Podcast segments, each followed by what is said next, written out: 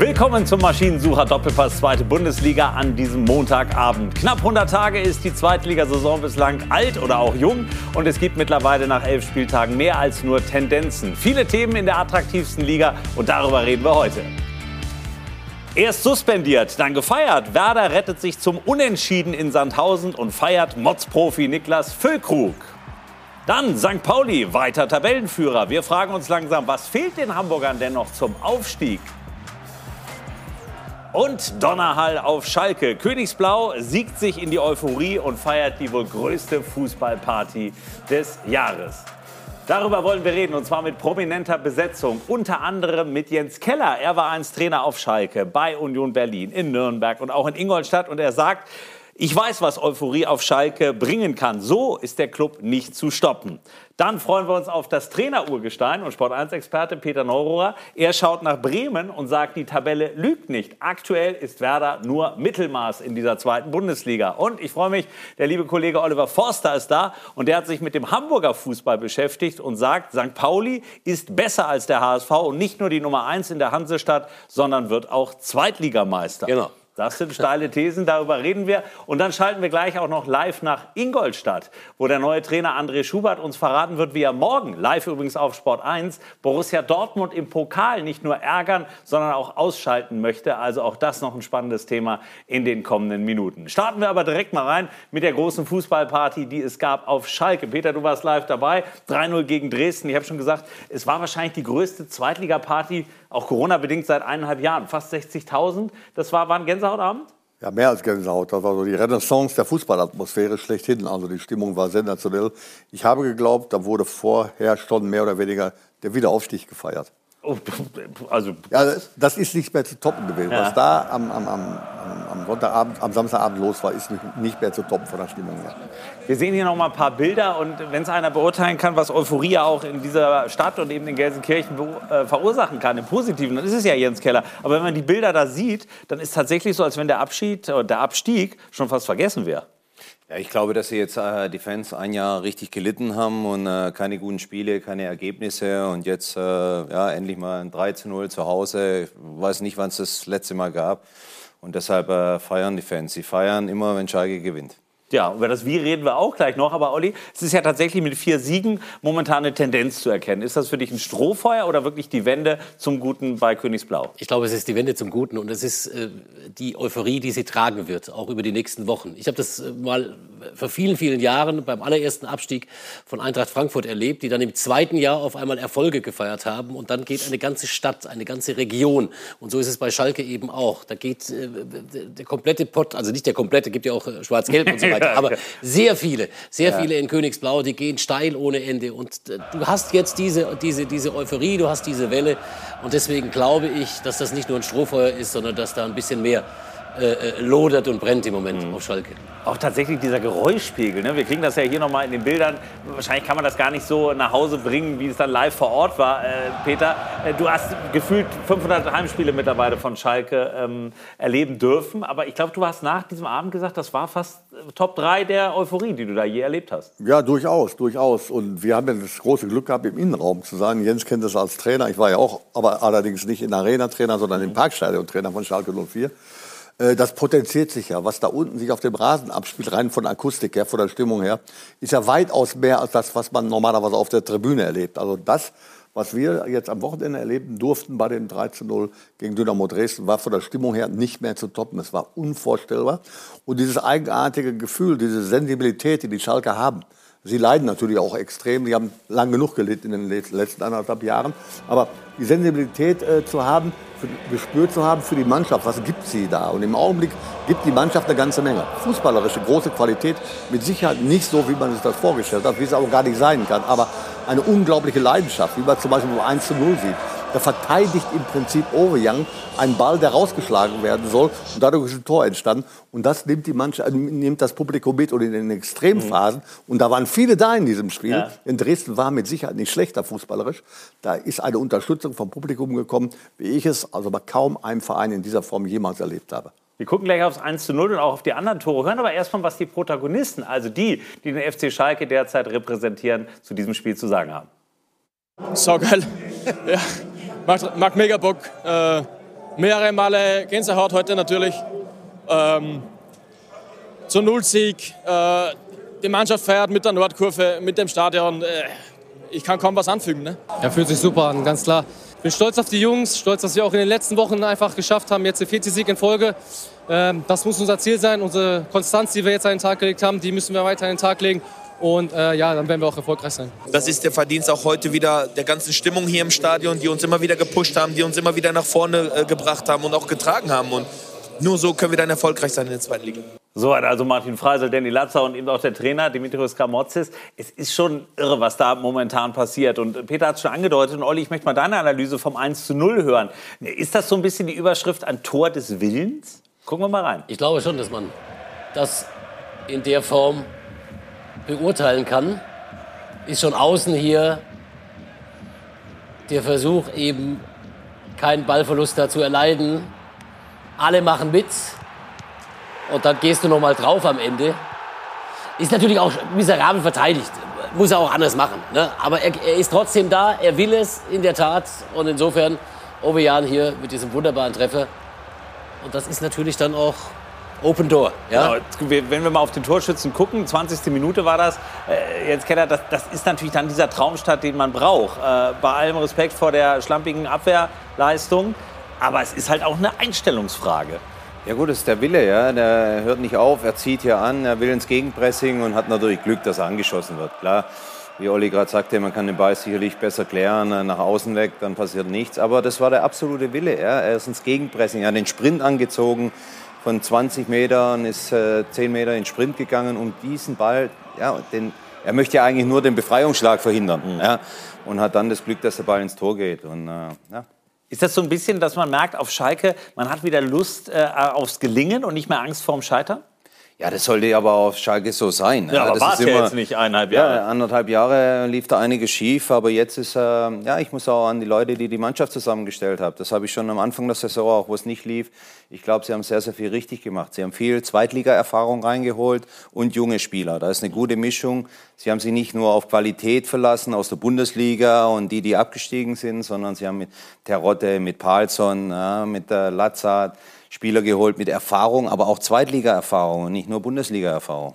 Nun reden wir gleich auch über Simon Terodde, aber schauen wir erstmal auf seinen Sturmpartner. Äh, mit Sportskamerad Bülter ist da vorne auch einer, der knipst, der steht immer so ein bisschen im Schatten. Wir gucken auch mal auf sein Tor, das 2 zu 0 nach einer Standardsituation einfach auch klasse. Also welches Kompliment macht man ihm als Offensivkraft auf Schalke? Der ist, ist ja immer anspielbar. Ist jemand, der eins gegen eins gehen kann, ist das ideale Pendant im Augenblick zu Simon Terodde. Darüber hinaus hat er eine gewisse Torgefahr. Mhm. und wenn man die Tore mal zusammenzählt, an denen er äh, beteiligt ist und Simon Terodde beteiligt ist, dann muss er sich natürlich Gedanken machen, Moment mal, bis auf Kaminski, wer trifft denn sonst eigentlich noch? Äh, das ist schon eine gute Ergänzung zu Simon Terodde oder Simon Terodde ergänzt sich gut zu Bülter. Das passt wie eins auf einer. Und äh, wichtig ist, dass die Spieler, wir reden jetzt nicht von der Endqualität, muss man auch nicht unbedingt machen, aber eine Leidenschaft mitbringen. Und nachdem, was Schalke 04 in den letzten anderthalb Jahren hat erleiden müssen, sehen Sie jetzt eine Mannschaft auf dem Platz, die mit Sicherheit fußballerisch nicht so brillant ist, wie die Punkteausbeute das in den letzten Wochen ausgesagt hat. Aber eine Mannschaft, die unglaubliche Leidenschaft mitbringt und, und der Zuschauer, der da im Stadion ist, in Schalke 04, 8000 waren, glaube ich, mit in Hannover begleitet, der steht zu 100 Prozent zu dieser Truppe egal wie sie spielen. Die spielen im Augenblick erfolgreich, punktemäßig, aber rein vom Fußballerischen her ist es nicht die Qualität, die man sich erwartet von einer Mannschaft, die in der Spitzengruppe steht. Da sind andere noch ein klein wenig weiter, aber das kann ja noch kommen. Gut, aber momentan mit vier Siegen stimmen zumindest die Ergebnisse. Trotzdem, wenn man das Spiel komplett gesehen hat, äh, darf das nicht darüber hinwegtäuschen. 3-0 klingt nach einer Dresden, klaren Dresden Sache. hatte, glaube ich, sogar in Anführungszeichen mehr äh, Torschüsse äh, auf äh, der Seite. Ja, also, äh, muss man sagen. Aber äh, was das Geheimnis ist von Schalke 04 oder was ihnen gelungen ist, was man, Jens hat es offensichtlich schon zu Beginn der Saison realisiert und gesehen. Ich war etwas skeptischer. Ähm, aber diese Mannschaft hat ja mit der Mannschaft aus dem letzten Jahr, aus dem vorletzten Jahr überhaupt nichts mehr zu tun. Das ist eine komplett neue Truppe. Offensichtlich hat sich auch Gramozis ein Stück weit freigeschwommen. Auch da war es ja sehr kritisch nach den ersten äh, drei, vier Spieltagen, wo es nicht so flutschte. Und wenn jemand wie Bülter eben so ein Terodde auch ersetzen kann, ja, mhm. äh, oder, oder, oder vergessen macht, in Anführungszeichen, ergänzen oder kann. ergänzen kann und Tore macht, wenn Terodde nicht trifft, dann bist du in der Tat auf einem ordentlichen Weg. Wir gucken auch gleich nochmal auf das 3 zu 0. Das war ja dann so der letzte, ja wirklich Punkt, der obendrauf noch passte und dann einfach dieses Stadion komplett zum Kochen gebracht hat. Wie Euphorie oder wie viel Euphorie darf man tatsächlich derzeit empfinden? Nicht nur durch die Ergebnisse, sondern auch was das Wie angeht, also was die Leistung auf dem Platz tatsächlich aussagt. Ist das das Beste mit in der zweiten Liga oder fehlt dann doch noch ein bisschen was? Nein, ist ja das, was Peter gesagt hat. Fußballerisch sicherlich nicht, aber sie haben sich die letzten Wochen auch eingekämpft. Ich habe äh, das Spiel kommentiert äh, gegen Ingolstadt. Da war Ingolstadt auch nicht schlecht. Die sind kompakt gestanden. Ja, aber Schalke hat gekämpft bis zur letzten Minute und hat das Tor dann erzwungen. Ja. Und das ist, äh, Euphorie darf man überhaupt nicht bremsen, vor allem nicht im Umfeld. Klar, der Trainer ja, der, der muss mit der Mannschaft äh, sachlich darüber reden, äh, auch die Probleme ansprechen. Aber warum soll man eine Euphorie bremsen? Ja, ich lasse lieber was laufen, was wächst, äh, wie das ich immer sage, stopp, langsam, ja, langsam. genügend Beispiele. Und, und ja, aber Schalke hat eine tolle Mannschaft für die zweite Liga. Sie haben ein tolles Stadion, tolle Fans, ja, 60.000. Ich glaube, dass die Dresdner so oft oder die Spieler noch nicht so oft vor 60.000 knapp gespielt haben. Auch mhm. das ist ja eine Wucht in der zweiten Liga. Ist es, obwohl es ja wie, eine, wie, wie ein äh, eigentlich Unterschied klingt, ist, dass Terodde jetzt zweimal nicht getroffen hat, eigentlich fast gut für das Selbstvertrauen der Mannschaft, weil ja, wie ja eben gesagt mit Bülter zum Beispiel, der, genau. der, der, dann einfach äh, oder oder Kaminski, der trifft, wenn Terodde nicht trifft. Also dass die Mannschaft realisiert, wir können auch ohne diese überlebensnotwendigen Tore, von denen man ausgegangen ist, von Terodde treffen. Und du musst dir die Tabelle anschauen. Ganz wichtig in der zweiten Liga ist immer, dass du diesen zwei Punkte Schnitt hast. Jetzt hast du elf Spieltage, 22 Punkte. Die sind also in, de, in der Tat auf diesem auf diesem zwei Punkte Zwei-Punkte-Level. Und wenn du ein Zwei-Punkte-Level bis zum Ende der Saison durchhältst, ich glaube, in 100 Prozent oder zumindest in 98 Prozent aller Fälle ist die Mannschaft, die diesen Zwei-Punkte-Schnitt durchgehalten hat, auch aufgestiegen. Das waren immer die Worte von Volker Finke. Ich erinnere mich, es war so ein Aufstiegsexperte mit dem SC Freiburg. Letzte Woche war hoch und runter. ja, ja na, ist ja. Der hat immer diese Zwei-Punkte-Regel gesagt. Wir müssen ja, diesen zwei Punkte. Punkte Ende der Saison steigst du auf. Also, ja. ja, klar. Momentan auf Platz 3 äh, hinter Jan Regensburg und St. Pauli. Auch über St. Pauli werden wir später noch reden. Aber Schalke und auch die Trainerpersonal. Jetzt haben wir zwei Ex-Trainer von Schalke. Und Dimitrios Kramotzes hat, auch das war ja bei dieser Abstiegssaison nun offenkundig, nicht wirklich den besten äh, Start gehabt. Klar, er ist abgestiegen, er musste es verwalten. Was macht er aktuell richtig? Ich glaube, er hat davor nicht viel falsch gemacht. Das Problem war einfach, naja, er hat keine Siege. Ja, er hat eine Mannschaft übernommen, die tot war. Ja, das muss man in der Bundesliga einfach so sagen. So. Und dann kam ein Riesenumbruch in der zweiten Liga. Ja. 17 Spieler weggegangen, ich weiß nicht, 15 gekommen. Transferbewegung von über 42 Spielern. Ja, und da brauchst du als Trainer natürlich auch erstmal die Zeit, um die Mannschaft irgendwo zusammenzuschweißen, als Mannschaft äh, ja, zusammenzubringen, deine Taktik der Mannschaft äh, äh rein zu implementieren. Und deshalb glaube ich nicht, dass er groß was falsch gemacht hat. Er hat einen schweren Posten übernommen und jetzt äh, trägt die Früchte oder trägt seine Arbeit Früchte einfach. Und er ist noch kein Meister der Kommunikation. Das war so ein bisschen ein Problem in der, in der, in der Bundesliga, in der Endphase. Er hat viele Fehler dann in der Öffentlichkeit gemacht, auch zu Beginn der Saison. Ja, er ist dann einfach nicht souverän in Interviews, er, er läuft in Fallen und so weiter. Also ich gehe mal davon aus, dass sie ein bisschen auch äh, geschult haben in den letzten äh, Wochen, weil ich habe den Eindruck, dass er da äh, ein bisschen entspannter geworden ist. Ja, auch das ist ja ganz, wenn man Siege hat, Oliver automatisch, automatisch, das ist man wird automatisch entspannter, ja. automatisch entspannter, wenn man regelmäßig gewinnt. Ich kann dann das gleiche Lied singen, was äh, äh, äh, Grabotis hat singen müssen. Ich war mal Trainer bei Hertha BSC und wusste von vornherein, du bist chancenlos. Du hast keine Chance, überhaupt ein Spiel zu gewinnen. Augen auf wusstest, bei der Berufswahl. Wusstest, wusstest also von vornherein, von vornherein äh, hast du da gesessen vor dem Spiel und hast, was erzählst du nachher eigentlich, um diese Niederlage zu erklären, deine Mannschaft zu schützen? In der gleichen Situation war Dimi auch. Er hat eine Mannschaft übernommen, wie Jens gerade sagte, die war desolat. Das war keine Mannschaft, das war ein, ein Haufen von Fußballern, die nicht wussten, in welche Richtung sie laufen sollten. Und da bist du als Trainer, egal welcher Güteklasse du entspringst, total chancenlos. Du hast das große Problem und die Frage ist von mir, äh, ist mir gestellt worden, da ich den Dimi aus dem Jugendbereich komme, äh, kenne. Als ich Trainer beim VfL Bochum war, war er mir U19-Trainer und ja. kennt seine fachlichen Qualitäten, die überragend gut sind. Die menschlichen Qualitäten, die überragend gut sind. Aber zu dem Zeitpunkt, als er in An- und Abführung auf Schalke installiert wurde, es war, Peter Knebel fragte mich diesbezüglich, was ich davon halten würde, genau der falsche Moment. Der richtige Trainer aber zum falschen Moment. Denn mit der Mannschaft musste jeder Trainer dieser Welt absteigen und musste nach irgendwelchen Ausflüchten suchen, um sich da irgendwo vernünftig zu verkaufen. Jetzt hat er eine Mannschaft, mit der er Verantwortung verbinden kann, die er selbst mit Rufi Schröder zusammengestellt hat. und jetzt ist er der Verantwortung und hat mit der Restschuld überhaupt nichts mehr zu tun. Jetzt zeigt er sein wahres Gesicht oder ein richtiges Gesicht. Und jetzt kommt er auch gut rüber. Und klar ist, dass es leichter ist, Siege zu moderieren, als ewig Entschuldigung für Niederlagen zu finden.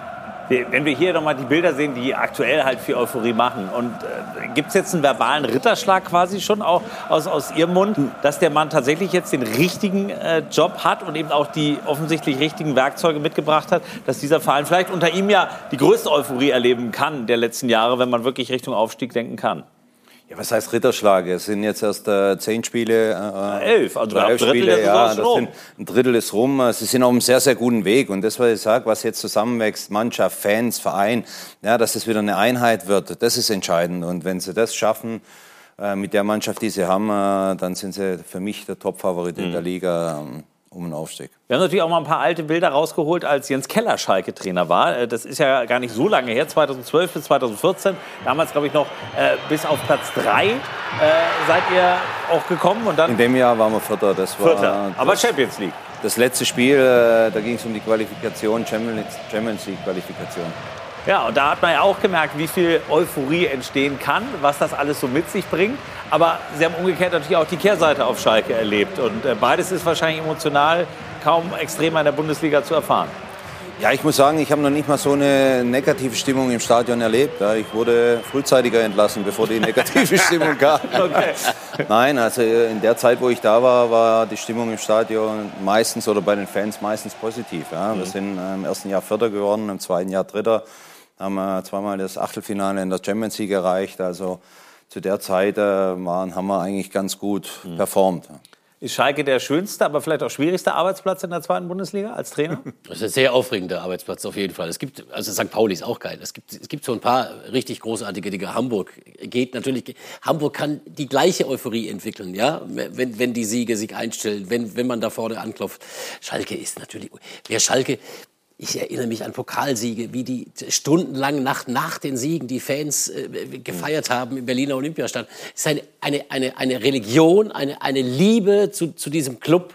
Das ist sensationell. Und insofern ist es schon der Club mhm. in der zweiten Fußball-Bundesliga. Ja, muss man sagen. Ist so. Aber Peter, welche Handschrift siehst du bei Gramozis? Also was sind Sachen, wo du sagst, da hat er wirklich den Hebel angesetzt und auch äh, wirklich Erfolg gehabt? Nun haben viele in den letzten Wochen über die Torwartdiskussion gesprochen. Was fällt vielleicht noch auch auf, wo er eigene Akzente gesetzt hat, die jetzt wirken? Also er hat mit Sicherheit einen ganz eigenen Akzent gesetzt, indem er die Torwartfrage so gelöst hat, wie sie sich im Augenblick darstellt. Fährmann raus, Zulast, Zulasten von Ralf Fährmann, der sich eigentlich nichts hat zu Schulden kommen lassen. Aber jetzt kommt der Punkt. Das sind diese sogenannten oder auch Momente im Trainerleben, mhm. die eine entscheidende Wirkung haben können. Wenn da das erste Spiel nach dem Trainerwechsel in die Hose geht gegen Rostock, was durchaus möglich war, nicht unbedingt zu Schulden des Torhüters, aber was durchaus möglich gewesen wäre, wäre genau diese Maßnahme, die jetzt im Nachhinein als richtig bezeichnet wird, genau die falsche. Dann hätte man nämlich die neue Nummer 1 verbrannt, die alte Nummer 1 verbrannt, die Nummer 2 im Augenblick schwer verletzt. Mhm. Demzufolge hätte ich dann ein riesengroßes Problem auf einer der wichtigsten Positionen gehabt. Aber wir müssen nicht im Konjunktiv uns bewegen. Es ist ja nicht geschehen, sondern es ist ja alles gut gegangen. Von daher hat Dimi da alles richtig gemacht. Richtig gemacht deshalb, wenn du erfolgreich bist, ist alles richtig. Der Erfolg braucht im Prinzip keine Erklärung. Das machen wir nachher in der Analyse. Ja gut, aber wir, wir analysieren aber ja. er schafft es jetzt im Augenblick, dass die Mannschaft bis auf einige Momente, das wisst ihr aber selber, der Spieleröffnung, äh, da spielt die Mannschaft im Augenblick das, was sie kann und nicht das, was sie möchte. Mhm. Nicht irgendwelchen Dingen nach, nachgehend, äh, das und das, von dem Modell ausgehend, müssen wir unbedingt spielen, was es das Schönste ist. Nein, wir spielen im Augenblick bis auf einige Momente der Spieleröffnung und auf einige Momente auch bei Standardsituationen gegen, spielen sie das, was sie möchten. Mhm. Da gibt es in anderen Bereichen, die ich gerade angesprochen habe, mit Sicherheit noch Nachholbedarf. Das weiß man auch. Man darf dabei aber nicht vergessen, es ist eine Mannschaft, die ja komplett neu zusammengekommen ist. Das braucht seine Zeit. Und dass man so weit ist wie im Augenblick, dass man schon so stabil ist, wie sich die Mannschaft im Augenblick darstellt, das ist eine großartige Leistung. A, von demjenigen, der die Mannschaft zusammengestellt hat, in erster Linie Rowe Schröder in Verbindung mit Demi Darüber hinaus aber auch ganz klar die Handschrift des Trainers. Genau, und diese Handschrift, die muss ja eben auch vom Vorstand und eben natürlich von den handelnden Akteuren unterstützt werden. Ist das auf Schalke tatsächlich jetzt auch im, im Gesamtpaket eine Einheit, die dann Richtung Bundesliga marschieren kann? Ja, das ist für mich natürlich von außen unheimlich schwer äh, zu beurteilen. Ja. Ich kenne äh, die ganzen Leute jetzt nicht mehr im Vorstand oder Aufsichtsrat oder zumindest nicht mehr, als ich Trainer war. Ich kenne Peter Knebel sehr gut, wir sind sehr gut befreundet, aber ansonsten kenne ich äh, nicht mehr viele. Deshalb kann ich nicht sagen, ob es eine Einheit ist. Eine Einheit ist ja dann entscheidend, wenn es nicht läuft.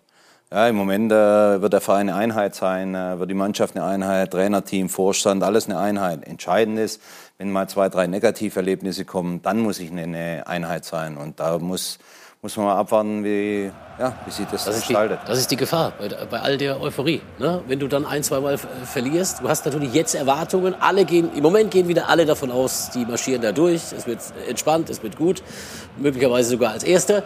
Und wenn du dann, und das sagt er jetzt zu Recht, äh, diese, diese Krise, diese kleine Krise bekommst, das müssen sie gut moderieren, das müssen sie gut auf die Reihe kriegen. Und da wird man dann auch sehen, äh, Peter Neuro hat ihn sehr, sehr gelobt, ob äh, Dimitrios Gamozis schon jetzt ein richtig, richtig guter Trainer ist, wenn er diese Krisen, die kommen werden, irgendwann im Verlauf einer Saison ist es so, wenn er die auch gut äh, bewältigt, ja, dann äh, werden sie so ein kleines Denkmal da auf Schalke für ihn, Obwohl, Denkmal auf Schalke ist so ein Problem, ne? Haben einige gehabt, ich mittlerweile auch, aber da scheißen die Vögel drauf. Also, muss, mit dem Denkmal muss man vorsichtig sein auf Schalke. Aber eben der Rat wäre schon, nehmt diese Euphorie mit, also, also pflegt sie auch, weil keiner äh, wagt sich ja aus der Deckung und redet über Aufstieg, also zumindest eben von offizieller Seite. Auch die Spieler und so, alle sind da immer noch bedächtig. Wäre eigentlich fast der Rat zu sagen, nee, wenn ihr es jetzt mal so habt, dass die Fans wieder so abgehen und Schalke unterstützen, dann gebt denen auch diese Hoffnung, dass man wirklich träumen darf. Gut, ich glaube, dass äh, bei, Schalke intern keiner redet vom Nichtaufstieg. Ja, aber warum Äh, macht man es nicht öffentlich? Das verstehe ich immer noch nicht. Ja, man äh, setzt ja dann auch wieder einen Druck auf die Mannschaft äh, von den Medien her. Ich glaube, dass es intern ganz klar kommuniziert ist, äh, dass der, der Verein oder die Mannschaft aufsteigen muss. Ja, und äh, ich glaube, das ko kommuniziert, aber wenn man das nach außen trägt, in den Medien und und und, dann macht man sich selber ja den Druck. Ja, und das, glaube ich, macht keinen Sinn. Aber intern werden die ganz klar nur von Aufstieg sprechen. Alles andere darf auf Schalke ja auch äh, kein Thema sein. Und packen die es? Ja, ich bin 100% überzeugt, mit den Fans im Rücken, ja, mit der Mannschaft, wie ich vorher gesagt habe. Ich finde, sie haben eine Top-Mischung zwischen Erfahrung, äh, Zweitliga-Erfahrung und jungen Spielern. Und deshalb bin ich hundertprozentig überzeugt, dass äh, Schalke, wenn, es ist ja auch oft so, wenn Schlüsselspieler natürlich mal Monate ausfallen, dann äh, muss man sehen, wie das weggesteckt wird. Wenn Terodde mal wegfällt, der Palzen länger ausfällt oder Drexler oder halt wichtige Spieler ausfallen, dann muss man sehen. Aber ich glaube, dass sie auch in der Breite gut aufgestellt sind und äh, dass sie die Qualität haben, ein, zwei Spieler zu ersetzen. Wir schauen sehr interessiert auf die nächsten Entwicklungen auch beim FC Schalke, reden gleich aber über den aktuellen Tabellenführer, über den FC St. Pauli, wir reden über Werder und wir schalten live nach Ingolstadt, wo uns Trainer André Schubert gleich verraten wird, wie er morgen Borussia Dortmund ärgern wird. Das würde viele Schalker dann wahrscheinlich schon wieder freuen. Aber morgen also das DFB-Pokalspiel Dortmund gegen Ingolstadt live, übrigens ab 18 Uhr bei uns. Auch das gleich ein großes Thema im Maschinensucher Doppelpass zweite Bundesliga. Und vorher können Sie eine Menge gewinnen. Viel Glück.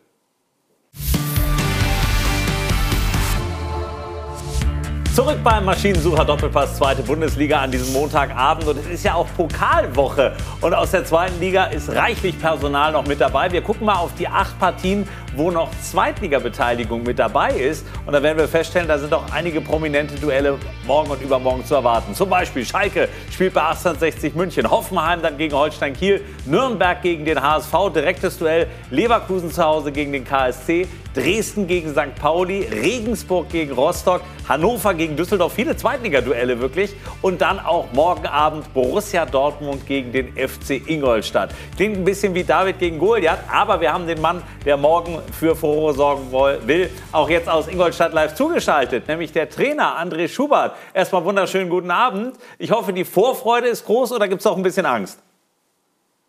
Servus, guten Abend. Jetzt höre ich euch gerade nicht mehr so gut. Wo dran liegt? Das weiß ich nicht, aber wir hören es auf jeden Fall doch, optimal. Jetzt, ja, jetzt seid, ihr, jetzt seid ihr wieder da. Ja, vielen Dank für den Druck.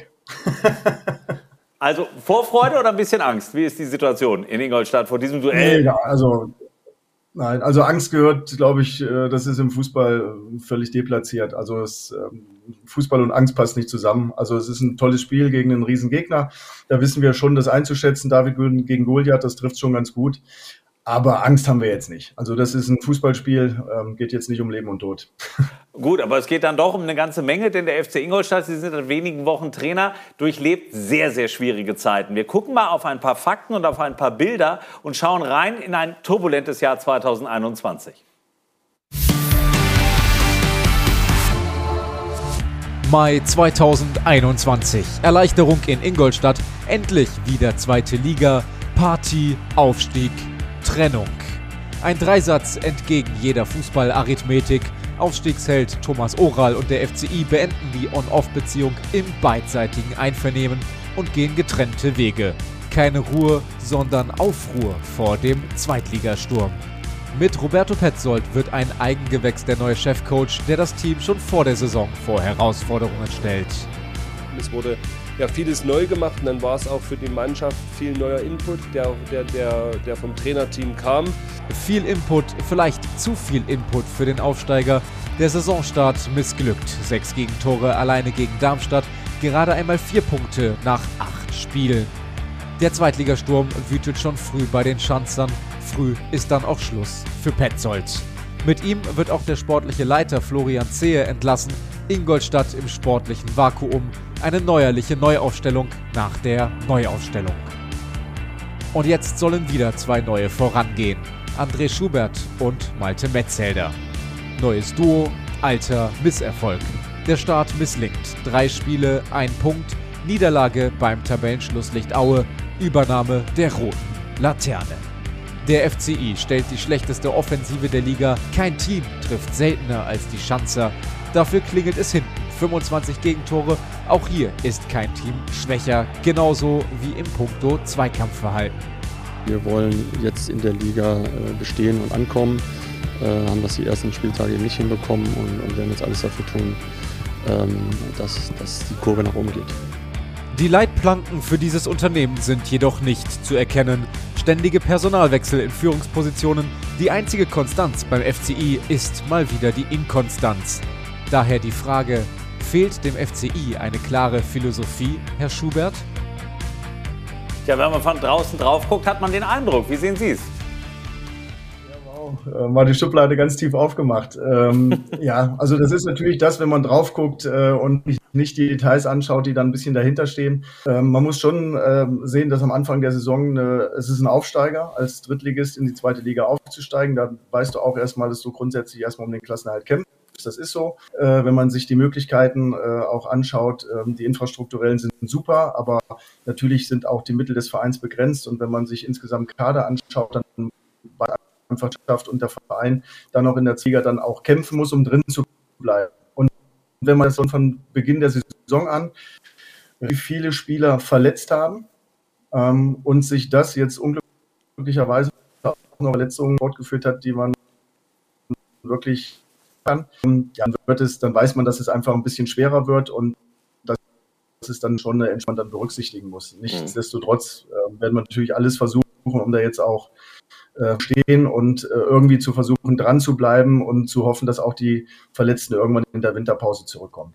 Trotzdem, also wir bitten übrigens, die leichten Tonprobleme zu entschuldigen. Peter, äh, das sind viele sportliche Fakten, die für den Trainer interessant sind. Aber was da im Umfeld passiert ist in den letzten Jahren, ich habe noch mal nachgeguckt, ich glaube in den letzten fünf Jahren zwölf Trainer, das spricht jetzt nicht für die Ruhe, die man eigentlich braucht, um Profifußball arbeiten zu können. Spricht gegen eine gewisse Konstanz, die nötig ist, um kontinuierlich irgendwas aufzubauen. Und nach jedem Abstieg ist man ja bemüht. Ingolstadt war ja in der ersten Liga, ist toll nach oben gekommen, war sogar zwei Jahre in der ersten Liga. Hat man dann versucht, wieder was aufzubauen. Dann ist es leider in der dritten Liga geendet und dann hat man den Schritt wieder geschafft. Und wenn ich den Schritt jetzt schaffe, aus der dritten Liga wieder zurückzukommen, nach, nach langer Zeit der Abstinenz, und dann den Trainer, den maßgeblich Mitverantwortlichen den und vor allen Dingen muss man ja fast ja, sagen. von mir aus Aufstiegshelden und darüber hinaus aber auch den sportlichen Leiter oder wie man ihn immer nennen mag, Michael Henke, äh, wie auch immer dann äh, äh, zu beurlauben oder sich von ihm zu trennen, das gibt natürlich Fragezeichen, ganz große Fragezeichen. A im Umfeld, aber B im Verein selber auch. Wie soll das da weitergehen? Und jetzt ist der nächste Trainer beurlaubt worden und André muss das aufarbeiten. Und die ursprüngliche Frage war ja die, was hat das mit Philosophie zu tun? André wird seine eigene Fußballphilosophie wahrscheinlich nicht einbringen können, sondern zusehen müssen, aus der Situation das Beste zu machen. Irgendwie den Klassenerhalt. Ein anderes Ziel kann man ja gar nicht haben. Aber mit deiner eigenen Philosophie, die du in Bezug auf Fußball versuchst, das immer zu verkörpern und auszuleben, wird das wahrscheinlich weniger zu tun haben, André. Ja, aber ist das, ist das so eine Art Himmelfahrtskommando oder in welche Idee steckt dahinter? Weil, ich meine, Sie werden sich auch gefragt haben, nehme ich das Angebot an? Irgendwas muss Sie ja gereizt haben. Also erstmal, wer wäre ich, dass ich Peter Neurohrer widersprechen könnte? Also absolut richtig. Äh, wir müssen jetzt wir müssen jetzt erstmal sehen, dass wir ähm, kurz- und mittelfristig erstmal die Probleme in den Griff bekommen, die wir aktuell zu lösen haben, um in der Liga dran zu bleiben, um einfach uns die Möglichkeit zu erhalten, auch nach der Winterpause mit einer guten Runde auch vielleicht den Klassenerhalt noch zu schaffen. Das wird wichtig sein. Und ähm, da weiß ich auch, dass man da die Ruhe bewahren muss. Das ist, das ist gar keine Frage. Äh, mit Spielphilosophie, das habe ich auch jetzt in den ersten Wochen gesagt, haben noch gar nicht viel zu tun. Natürlich haben wir uns darüber unterhalten, wie wir uns zukünftig aufstellen wollen, wie wir Fußball spielen wollen und das werden wir auch versuchen. Nichtsdestotrotz, ähm, ja, also vor ein paar Wochen, ich habe das ja auch äh, sehr deutlich gesagt, glaube ich schon, dass die Mannschaft oder der Kader, so wie er aufgestellt ist, wenn, er, wenn alle Spieler fit sind, durchaus auch in der zweiten Liga bestehen kann. Da habe ich gar keine Bedenken. Aber der Kader ist eben momentan steht da so nicht zur Verfügung. Und wenn wir jetzt uns alleine die letzten zwei, drei Wochen anschauen, ähm, äh, ja, allein in der Zeit, ich bin davon ausgegangen, äh, dass, dass ähm, ein Schröck zur Verfügung steht. Innenverteidiger sollte gerade wieder einsteigen ins Training, äh, musste sich jetzt doch operieren lassen. Ein Ben Baller, ähm, eigentlich als Königstransfer im, im Sommer verpflichtet, sollte jetzt gerade wieder einsteigen, wurde konservativ behandelt, muss jetzt wieder operiert werden, äh, fällt aus. Ähm, Dennis Eckert Ayensa in der, im letzten Spiel ähm, in Aue beim Check an der Seite ähm, Schlüsselbeinbruch. Ähm, äh, Patrick Schmidt äh, in, in, in der Spitze in Nürnberg im Testspiel, Trümmerbruch im Handgelenk. Also da kannst du jetzt auch nicht wahnsinnig viel machen, da kann mir auch kein Mensch was zu. Aber das wenn die natürlich in, in allen Mannschaftsteilen Stammspieler wegbrechen, dann ist es einfach schwierig. Das muss mhm. man so sehen. Und äh, nichtsdestotrotz werden wir alles versuchen, um eben dran zu bleiben, um diese kurzfristigen Probleme zu lösen und uns in der Rückrunde die, die Möglichkeit noch zu erhalten, auch die Klasse zu, zu schaffen. Aber wenn ich das so höre, zu wie viel Prozent würden Sie sagen, wird Ingolstadt drinbleiben in der Liga? Auch das ist ja ein herrliches Thema für euch und für die Fans.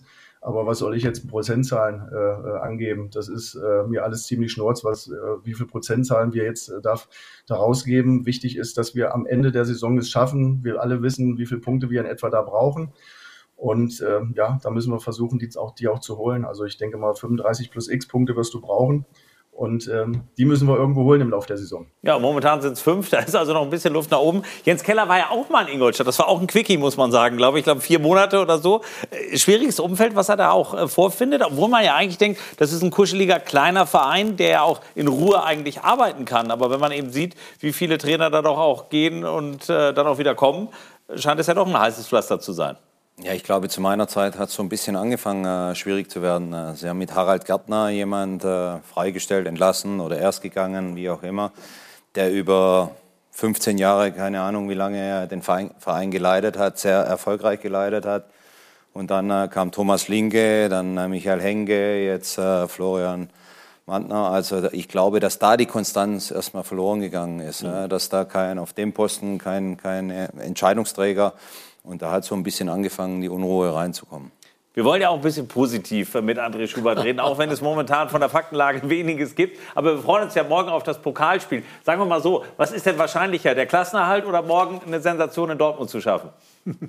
Der Klassenerhalt. Okay, cool. Hätte ich jetzt also, auch gesagt. Ja, auch gesagt. Es ist tatsächlich morgen. Wie, wie, wie ja, morgen ohne den Brecher, ohne, ohne Holland. Ne? Also das ist die einzige Chance der Ingolstädte, ne? dass äh, Borussia Dortmund äh, ohne den großen, den großen Hühn vorne äh, nicht, die, nicht die Leistung bringen kann. Aber normalerweise, äh, der André lacht auch, normalerweise ist, ist äh, nichts zu machen, weil die Dortmunder, äh, auch wenn sie jetzt bei Ajax Amsterdam verloren haben und so weiter, ein Level haben wo der FC Ingolstadt im Moment nicht zu Hause ist. Also ich glaube, dass das eine relativ entspannte Nummer wird Aber für Borussia Dortmund. Der lacht immer noch. Warum lacht er immer noch, André Schubert? Warum lachen Sie?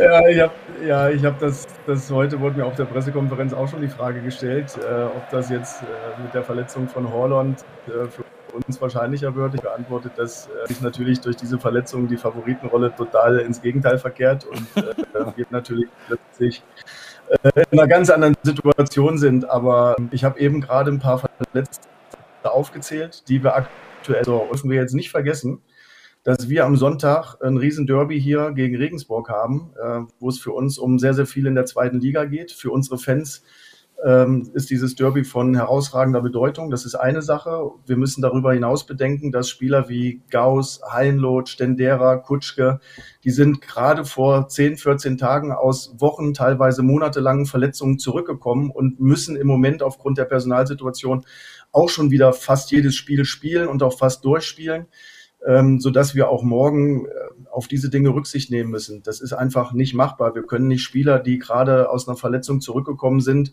innerhalb von, äh, von zwei, drei Wochen äh, jedes Spiel durchspielen lassen. Und deswegen ähm, ja, müssen wir schon schauen, wie wir, wie wir morgen so rotieren, dass, dass wir auch am Sonntag äh, wirklich gegen Regensburg äh, in einer Top-Verfassung sind. Das ist für uns sehr, sehr wichtig. Ähm, das heißt nicht, dass wir morgen in Spielen, DFB-Pokal ist was Außergewöhnliches, da dabei sein zu dürfen. Aber wir können das schon auch realistisch einschätzen. Borussia Dortmund hat, glaube ich, die acht, letzten acht, neun, zehn Bundesligaspiele in Folge alle gewonnen. Äh, dazu kommen noch ein paar DFB-Pokalspiele zu Hause. Ähm, wir wissen, dass in den letzten Spielen, weiß nicht, Mainz, ähm, Augsburg, äh, wer noch dabei war, äh, die haben alle um die, um, um die 30 Prozent Ballbesitz gehabt. Das heißt für uns morgen, wir müssen viel, viel laufen, auch viel hinterherlaufen, werden es der Dortmunder versuchen schwer zu machen. Aber wir wissen auch, wo die Favoritenrolle liegt. Dann hören wir doch mal, was Marco Rose gesagt hat. Vielleicht hat er eine völlig andere Meinung. Marco Rose zum Thema FC Ingolstadt. Ich glaube, dass es ein, ein Pflichtspiel gegen einen Zweitligisten ist, wo wir äh, unbedingt eine Runde weiterkommen wollen und der Gegner hierher kommt, aus einer sicherlich für sich nicht sensationellen Situation und deswegen natürlich auch nichts zu verlieren hat, sondern probieren wird, hier einfach ähm, mal auch weg vom, äh, vom Alltag Abstiegskampf, zweite Liga, ähm, einfach das beste Spiel äh, des Lebens zu machen, um an einem bestimmten Tag dann auch Borussia Dortmund ähm, äh, wehtun zu können. Hat er recht? Also ist das das Spiel des Lebens vielleicht? Das Spiel des Lebens ist jedes Wochenende in der zweiten Liga. Das morgen ist ein DFB-Pokalspiel, wo wir klare Außenseiter sind, wo wir natürlich auch versuchen werden, alles zu geben. Aber ähm, für uns ist der Existenzkampf in der zweiten Liga maßgeblich und äh, da geht es jetzt nicht darum, morgen uns auszupowern, super Spiel zu machen, nachher klopfen uns alle auf die Schulter und am Sonntag verlieren wir. Also das ist nicht, nicht unser Ziel. Unser Ziel ist natürlich, uns gut zu verkaufen morgen, ein gutes Spiel zu machen. Äh, wir wissen, dass es, es wird live übertragen äh, und wir wollen dementsprechend natürlich auch uns gut präsentieren. Aber für uns liegt natürlich der Fokus auf den Klassenerhalt in der zweiten Liga. Das ist einfach so. Mit dem Spiel des Lebens wird er morgen Abend anders sagen, ne? wenn er es gewonnen hat. Dann wird er. Ne? Ja, ja, wobei, also André Schubert, mit Verlaub, das klingt tatsächlich so, als würden Sie sagen, das, das, Spiel morgen, äh, da schonen wir lieber ein paar Leute, um am Sonntag fit zu sein. Also irgendwie, ich meine, es ist immer ein DFB-Pokal. Ja, okay. Also dann sollen die Jungs, die jetzt äh, drei, vier, acht Wochen, zehn Wochen einer, mit einer Verletzung raus war, jedes Spiel durchspielen, sich morgen Muskelfaserriss holen, damit die am Sonntag nicht spielen können. Das ist sicherlich auch nicht die Alternative, ja. Ja, das ist der Punkt. Also äh, es geht nicht darum, Spieler zu schonen, sondern es geht darum, dass Spieler, die aus einer wochenlangen Verletzung zurückgekommen sind, dass wir, dass wir schauen, dass wir das Training und auch die Spiele für die Spieler so dosieren, dass wir noch ein bisschen länger Freude haben. Wir haben jetzt genug Verletzte schon gehabt und nochmal, wir, wir reden hier vor allen Dingen über Brüche und Kreuzbandrisse und ähnliches. Also das sind alles Dinge, da hast du wenig Einfluss drauf, da können wir nichts dran ändern. Und ähm, ja, deswegen haben wir eine Verantwortung gegenüber diesen Spielern, die gerade aus den Verletzungen kommen. Und da geht es nicht um Schonung, sondern da geht es darum, dass sich diese Spieler nicht sofort wieder verletzen. Mhm. Peter, wenn man das hört, ich meine, er hat wenig Zutaten, um quasi ein Gericht zu backen, was momentan erfolgreich sein kann, gerade eben morgen Abend. Äh, muss man da was schon Mitleid haben mit der Personalsituation? Und dann ist es auch richtig, so zu handeln, wie er es jetzt vorschlägt für morgen? Machen wir das letzte Mal zuerst. Also mit Sicherheit ist richtig, was andere gerade sagt. Also wenn, wenn, wenn morgen, wie auch immer, durch welche Zufälle auch immer, und davon davon müssen wir ja reden. Mhm. Äh, Im Elfmeterschießen möglicherweise ein Sieg für Ingolstadt rauskommt, dann ist ein Jubel, Trubel, Heiterkeit wunderbar. Aber äh, die Wahrscheinlichkeit tendiert gen Null. Und von daher ist es vollkommen richtig, wie andere gerade sagt, das Hauptaugenmerk darauf zu legen. Das ist eine wunderbare Trainingseinheit morgen, in der man seine Spieler vielleicht weiterbringen kann in Bezug auf die Tatsache, dass am nächsten Wochenende ein Derby stattfindet. Ein Derby, bei dem es um unglaublich wichtige Punkte geht. Nicht nur um Renommee, Image, sondern um unglaublich wichtige Punkte. Das kann morgen ein Highlight werden. Ihr werdet mit Sicherheit nichts abschenken, André, da gehe ich mal von aus. Aber Priorität muss man woanders ganz klar ansetzen. Das sehe ich genauso wie du. Mhm. Ja, man muss natürlich auch immer, es ist, wir spielen halt auch in Dortmund. Beim Heimspiel, Pokal zu Hause ist es auch immer noch mal eine andere Situation. Äh, aber nichtsdestotrotz, die Personallage ist einfach bei uns dermaßen angespannt. Äh, und ich habe das jetzt heute auch gelesen, dass Borussia Dortmund äh, große Verletzungssorgen hat. Da muss ich ein bisschen schmunzeln. Nicht, weil ich das unterschätze von Dortmund, sondern weil es uns einfach in den letzten Wochen so hart getroffen hat, was Verletzungen anbetrifft, dass wir, dass wir im Grunde sämtliche Spieler, die bei uns unter den Top 12, 13 sind, in dieser Saison jetzt schon verletzt waren oder bis zur Pause ausfallen. Etwas, was du natürlich nicht leicht kompensieren kannst, zumal du jetzt auch Aufsteiger bist. Und ähm, nichtsdestotrotz ist die Aufgabe eben dran zu bleiben an, in der Liga und versuchen uns gut zu präsentieren und äh, das Beste aus der Situation zu machen. Und das mhm. werden wir natürlich auch morgen versuchen. Und wir werden drauf gucken, ab 18 Uhr live. Ein völlig anderes Thema, was aber auch die Schlagzeilen an diesem Wochenende bestimmt hat, ist die äh, Impfdebatte um Josua Kimmich. Und wenn wir schon einen Protagonisten aus der Liga haben, weil das betrifft ja auch die Diskussion die zweite Liga, er sagt ganz klar, nein, aktuell werde ich mich nicht impfen lassen. Wie geht man in Ingolstadt mit diesem Thema um und wie viel ja, Druck oder eben auch Erfahrungswerte werden an die Spieler mitgegeben? Das ist ein großes gesellschaftliches Thema. Ähm, werden wir, glaube ich, jetzt in dieser, an dieser Stelle nicht ausdiskutieren können. Würde ich gerne an anderer Stelle machen. Habe ich auch durchaus eine Meinung zu, aber in, in dem Rahmen vielleicht nur zwei kurze Sätze dazu. Ähm, also ich persönlich, ich bin geimpft. Ähm, ich habe auch kein Problem, das jetzt zu sagen, wenn mich einer fragt. Aber ich akzeptiere und respektiere es auch, wenn jemand sagt, ich möchte, das, das ist eine persönliche Entscheidung, ich möchte mich dazu jetzt nicht äußern. Ähm, oder ich akzeptiere es auch, wenn jemand sagt, ähm, ich lässt, lasse mich regelmäßig testen und äh, ich achte darauf, dass ich niemand anderes gefährde. Ähm, aber aktuell möchte ich das noch nicht. Ähm, ich akzeptiere, respektiere das, auch wenn ich vielleicht anders darüber denke.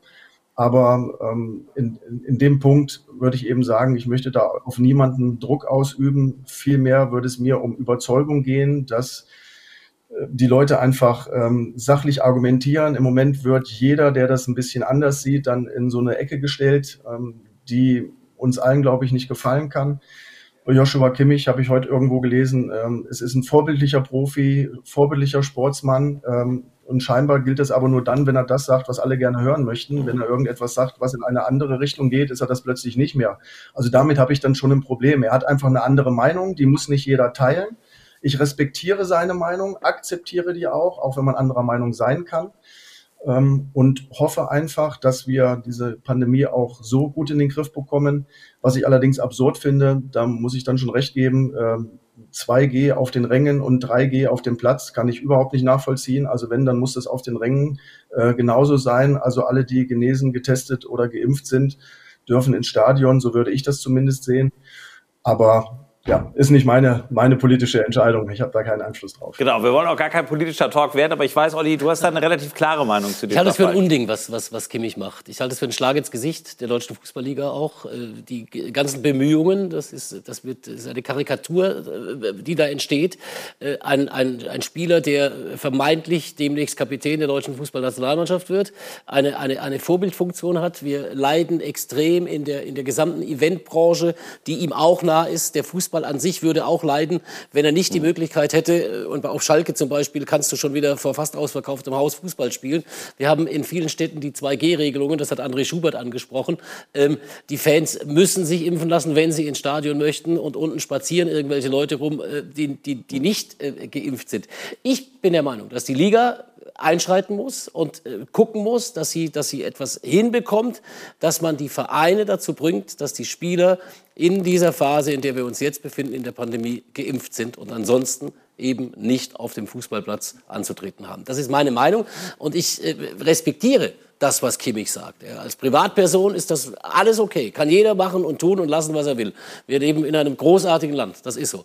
Aber äh, der Fußballer Kimmich, der, der Star Kimmich, der Nationalspieler, der upcoming Captain der Nationalmannschaft, der muss sich aus meiner Sicht anders verhalten. Ich halte das äh, Verhalten für, für komplett falsch. Gut, klare Meinung auch dazu. Wir schließen das Thema und kommen zu einer ganz besonderen Aktion, auch mit dem FC Ingolstadt.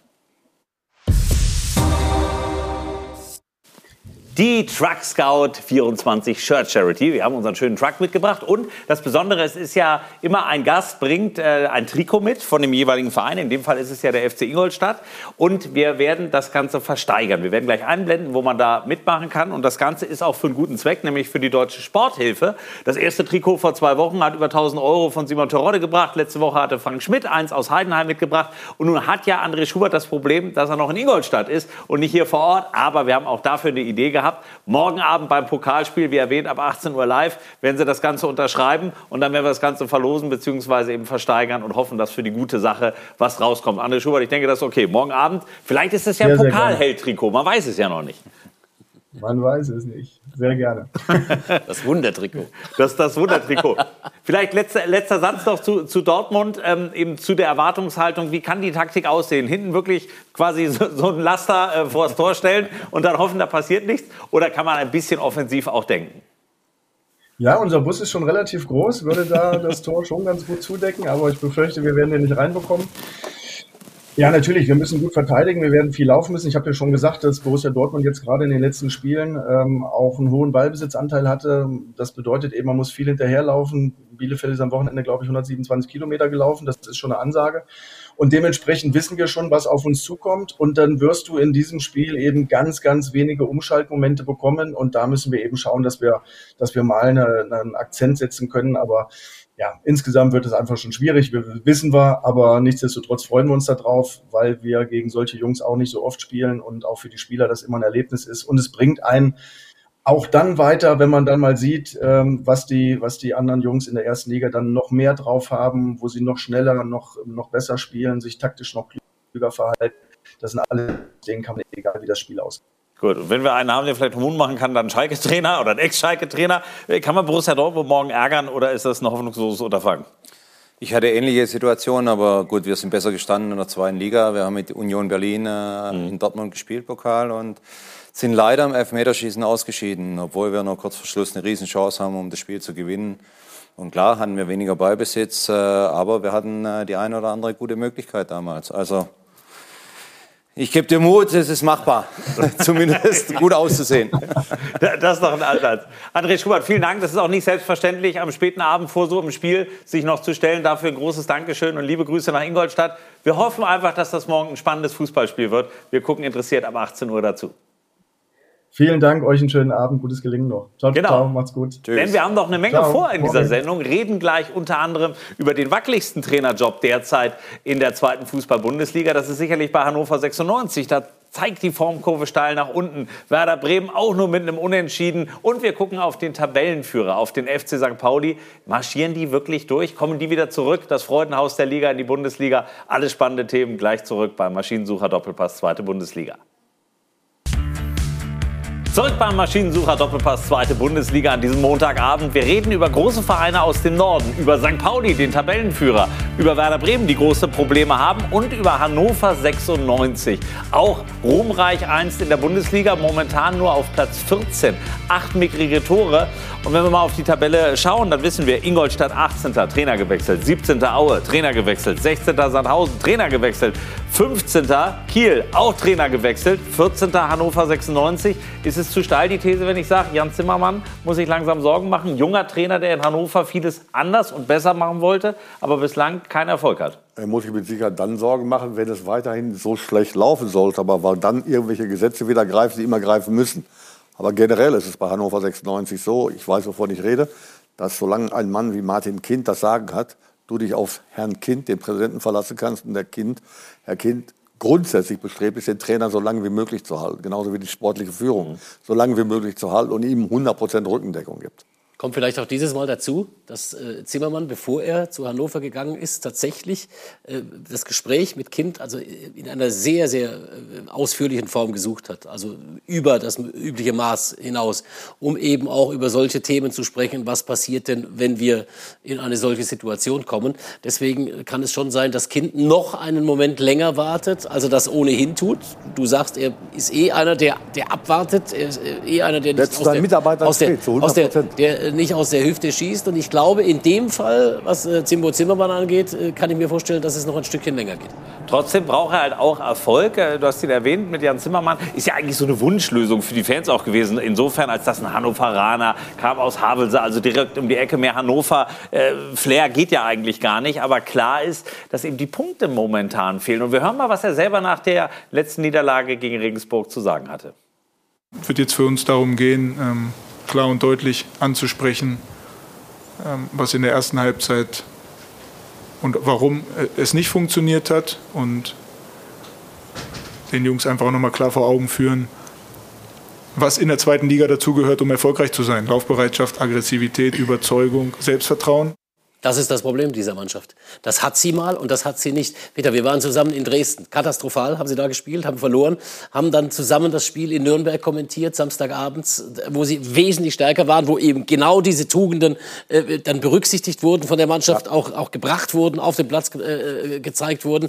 Äh, diese Mannschaft ist so eine, so eine, so eine wankelmütige Mannschaft, habe ich das Gefühl. Ja, und naja. ich habe das Spiel jetzt gesehen in, in Regensburg zum Beispiel. Wenn ich dann das Verhalten der Mannschaft in der ersten Halbzeit vergleiche mit dem Verhalten der zweiten Mannschaft. Gut, man kann sagen, sagen, bei 2-0 Rückstand, äh, dann muss sie ja irgendwas ändern, klar. Aber das waren auch zwei verschiedene Mannschaften. Ne? Das Gesicht der zweiten Mannschaft war dann ganz anders. Der zweiten Hälfte war komplett was anderes. Da hat 96 gespielt. Ich kann mir vorstellen, wie der Trainer es eigentlich von vornherein vorhatte. Musste allerdings in der Halbzeitpause eine Änderung vornehmen. Und äh, in der zweiten Halbzeit war es anders. Die Entwicklung bei 96 war eigentlich bis zum Spiel in Nürnberg durchaus positives. Da gab immer den einen oder anderen Rückschlag. Heimspiel gegen St. Pauli darf Hannover 96 normalerweise mit den eigenen Ansprüchen niemals verlieren. Müssen sie gewinnen, ist nicht der Fall gewesen. Aber die Mannschaft plötzlich hat Gesicht bekommen, hat Gesicht bekommen, hat eine Struktur gehabt. Und jetzt gab es wieder diesen großen Schlag ins Gesicht.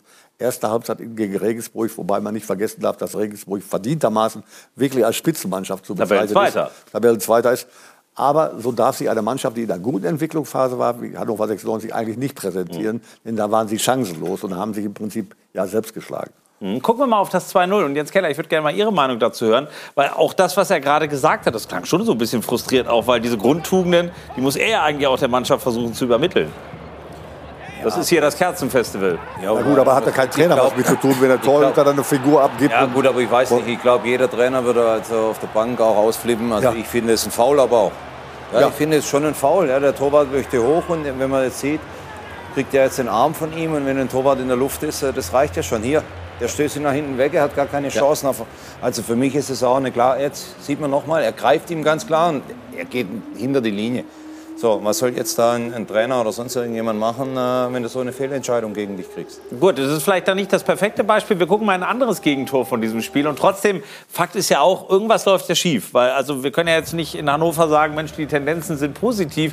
Weil dafür, auch wenn man selber ja von einem Umbruchsjahr spricht, sind doch eigentlich zu wenig positive Akzente bislang gesetzt worden. Ich meine, acht Türchen und Platz 14, da, da muss man wirklich nach unten schauen auch. Zwei Punkte vom Relegationsplatz. Ja, ist richtig. Der Kader aber wurde schon auch enorm äh, verändert.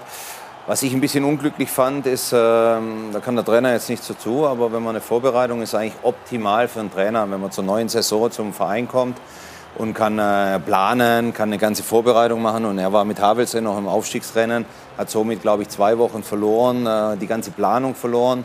Äh, die Kaderplanung hat er keine Zeit gehabt, äh, weil er mit Havelse noch äh, geschaut hat, dass er aufgestiegen ist. Und das finde ich ähm, ist ein bisschen unglücklich gelaufen. Ne? Man hat einen riesen Vorteil, man wechselt den Trainer zur neuen Saison, man kann eine gute Planung machen, gute Vorbereitung und er war in dieser Zeit äh, selbst noch im, im Arbeitsleben und mhm. das fand ich ist ein bisschen unglücklich gelaufen ist ja auch eine große Chance für so ein noch ja im Profifußball relativ unbekanntes Gesicht, äh, dann eben bei seinem Herzensverein oder eben in der Herzensregion. Äh, wir haben vorhin gesagt, Mensch, das, das kann eng werden. Auch da, wenn man auf die nächsten Spiele guckt, da sind auch einige starke Gegner mit dabei.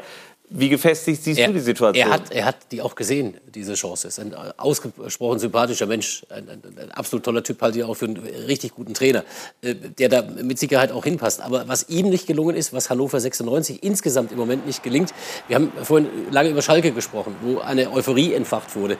In Hannover hast du bei normalen Gegnern, also wenn es nicht gegen äh, absolute Topmannschaften geht, katastrophale Zuschauerzahlen. Das heißt, die Identifikation mit 96 in dieser Stadt ist ein Stück weit weg. Und das ist äh, Zimmermann bisher nicht gelungen, mit seinem Team, mit seiner, mit seiner auch mit, mit Mann zusammen, äh, dort etwas zu entfachen, dass äh, Hannover 96 ja wieder glüht. ja, aber ich glaube, das ist das Grundproblem. Seit Jahren ist äh, Struktur, Verein, äh, Fans und und und. Da kannst du als Trainer überhaupt nichts entfachen oder gar nichts machen. Ne? Da gibt es ja die Lager um hin und äh, die Fans. Und da bist du als Trainer völlig machtlos. Aber Martin Kind hat sich heute Abend auch noch mal geäußert und hat klar gesagt, er steht sowohl zu Mann als eben auch zu Trainer Zimmermann. Das stützt ja so ein bisschen deine These. Seine Geduld ist noch lange nicht zu Ende. Nein, das finde ich auch richtig und finde ich auch gut so. Äh, die Sachen sind ja angesprochen worden. Äh, Im Prinzip hat ja jeder recht. Aber die Wahrnehmung bei 96 ist eben die, entweder sofort wieder zurück, das als Ziel auch auszugeben in die erste Bundesliga, da fühlt man sich zugehörig. Oder ein Umbruch, bei dem zumindest positive Dinge zu entwickeln sind oder zu sehen sind. Das ist so das, was am Anfang der Saison angesprochen wurde. Aber wenn ich dann, losgelöst von den Qualitäten, die beide zweifelsfrei haben, ob es der Trainer ist oder der neue sportliche Leiter ist, der Sportdirektor ist, der Großartiges zum Beispiel auch in Saarbrücken äh, geleistet hat, aber innerhalb dieses Umfeldes zwei zu installieren, nennen wir es mal so plakativ, die beide im Profibereich sich noch nicht auskennen und auch in diesem Umfeld sich nicht auskennen, das kann ein großes Problem sein. Mhm. Problem werden dann, wenn es anfangs nicht läuft. Und dieser Situation haben wir im Augenblick vorzufinden. Also wo, wo geht die Reise hin? Eher Richtung, man muss nach unten gucken, stabilisiert Im Moment, man? Im Moment, Im Moment definitiv. Und wenn natürlich, wenn Zimmermann keine Ergebnisse liefert, äh, dann wird es in ein, zwei, drei Spielen dann auch vorbei sein und mhm. wird äh, dort wieder, äh, der weiß nicht wie vielte Neuanfang in, in Hannover ausgerufen. Mhm. Wobei man ja immer aufpassen muss, wenn in Hannover ein Trainer gesucht wird, und das wissen viele. Dann fährt der Porsche vor. Das Bild ist ja legendär, das war 2015. Du ja, das Bild, war tatsächlich, das Bild war tatsächlich auch gemacht worden genau, in wir, Hannover. Wir gucken mal auf das Originalbild, weil wir werden gleich feststellen, mittlerweile ist dieses Bild um die Welt gegangen. Also, ja, ja, ja. Das war damals am Maschsee, im berühmtes Hotel da, wo ihr ein Gespräch genau, hattet, 2015. Genau. Peter genau. Neurer fuhr mit einem, naja, nennen wir es mal, äh, luxuriösen Fahrzeug vor. Ja, und im Kofferraum waren meine Trainingssachen, weil ich am nächsten Tag normalerweise ins Trainingslager fahren wollte mit Hannover 96. Genau. Aber habe ich aber wieder mit nach Hause genommen. Genau, aber am Ende kam es nicht zu einem Engagement. Aber dieses genau. Bild ging um die Welt. Wir haben mal zwei Beispiele, unter anderem beim FC Bayern. Ich weiß, da hast du dich damals, glaube ich, fürchterlich aufgeregt, als hinter Carlo Angelotti auf einmal gab es auf deinem Account, hatte dich jemand gehackt und hat dich bei Bayern vorfahren lassen. Ja, und unter anderem war ich übrigens auch im Kapitol. Das war naheliegend, dass Trump gehen musste und ich dann komme. Und dass ich jetzt natürlich auch vom, vom Reichstag in Berlin wieder ja, das, wurde. das Bild haben wir auch. Das sagt doch alles aus. Wir, wir suchen ja einen neuen Bundeskanzler äh, derzeit und vor dem ja. Kanzleramt bist du auch jetzt schon vorgefahren. Ja, durchaus. Also, durchaus ja. realistisch. Also es ist sehr realistisch. Tatsächlich ein Bild, wo man jetzt ja. schmunzeln kann? Ja gut, mir geht es auf den Geist, ehrlich gesagt, weil es immer irgendwelche Vollpfosten gibt, die wirklich mich da konkret noch drauf ansprechen und das wirklich ernst nehmen. Ja, hast du mich gerade aber bei genannt? Nein, nein, nein. Aber bei 96 war es wirklich Tatsache, da bin ich wirklich irrgeleitet worden ja. von dem damaligen Manager, der mich dahin geleitet hat. Mein ehemaliges Domizil während meiner zweimaligen Zeit bei Hannover 96 war dieses Hotel, in dem ich gewohnt habe. Und da hat man sich auch getroffen. Nur ich wusste nicht, dass wir uns da treffen, aber die gesamte Hannoveraner Presse wusste das eigenartigerweise. Man kann sich vorstellen, dass dieses Bild nicht das Einzige war, was gemacht wurde. Und das passt Martin Kind berechtigterweise natürlich überhaupt nicht. Neues Auto beim nächsten Mal. Anderes Auto, genau. Kommen wir, kommen wir zu einem Verein, der momentan alles in Grund und Boden schießt, und zwar im positiven Sinne. Das ist der FC St. Pauli, Tabellenführer in der zweiten Fußball-Bundesliga. Eine riesige Euphorie ist entfacht worden am Millantor. Das ist ja auch eigentlich ein Verein, wo man sagen kann, die können vielleicht aufsteigen, aber sie müssen es ja überhaupt nicht. Ja, aber sie werden eine Bereicherung und äh, so wie sie im Moment aktuell spielen, äh, absolutes Zeug dazu, um, äh, um aufzusteigen in die erste Liga. Und das sieht man wieder, wenn ein Verein äh, eine gewisse Ruhe hält, äh, was passieren kann. Denn, mhm. letztes Jahr äh, lief es nicht so gut oder Anfang dieses Jahres lief es nicht so gut und der Verein hat am Trainer lange festgehalten mhm. und man sieht, was jetzt passiert. Ja, sie spielen überragenden Fußball, erfrischenden Fußball. Sie haben ein tolles Publikum, ein schönes Stadion. Also St. Pauli ist absolut eine Mannschaft, wo, wo man mit oben dazu zählen muss. Oliver Forster hat ja schon gesagt, die werden Zweitligameister. Wir gucken mal in ein paar Faktoren, die diese Euphorie derzeit unterstützen.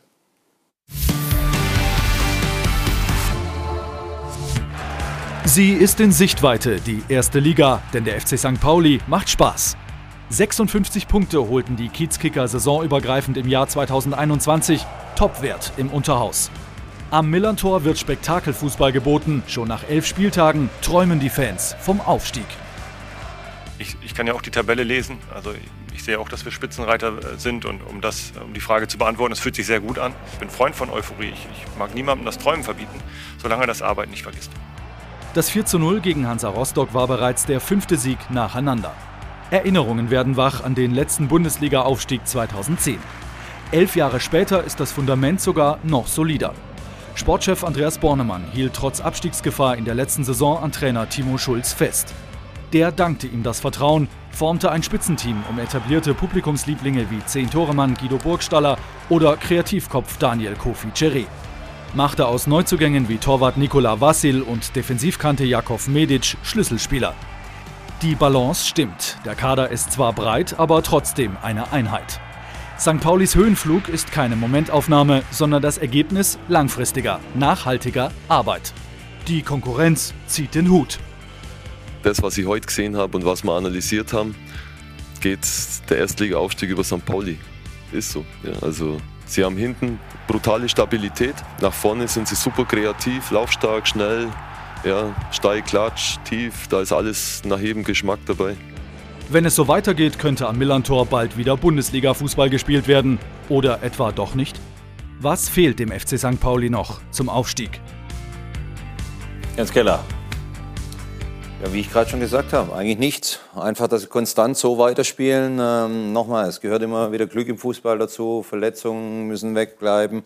Aber wenn sie so äh, das durchziehen, ähm, sind die, wie ich gerade schon gesagt habe, absolut äh, oben dazu zu zählen. Du sagst ja, das ist das Beste, was aktuell in der Liga rumläuft. Habe ich schon in der Vorbereitung gesagt. Ich habe sie ein paar Mal kommentiert, diese Saison. Chiré, da, dieser Zauberer, großartig. Burgstaller ist der, der zweite Terodde der, der, der, der zweiten Fußball-Bundesliga. Dann haben sie einen tollen Torwart mit Vasil, haben äh, Spieler, die über viele, viele Jahre da sind. Buchtmann ist zurückgekommen, hatte lange Achillessehnenprobleme, spielt jetzt.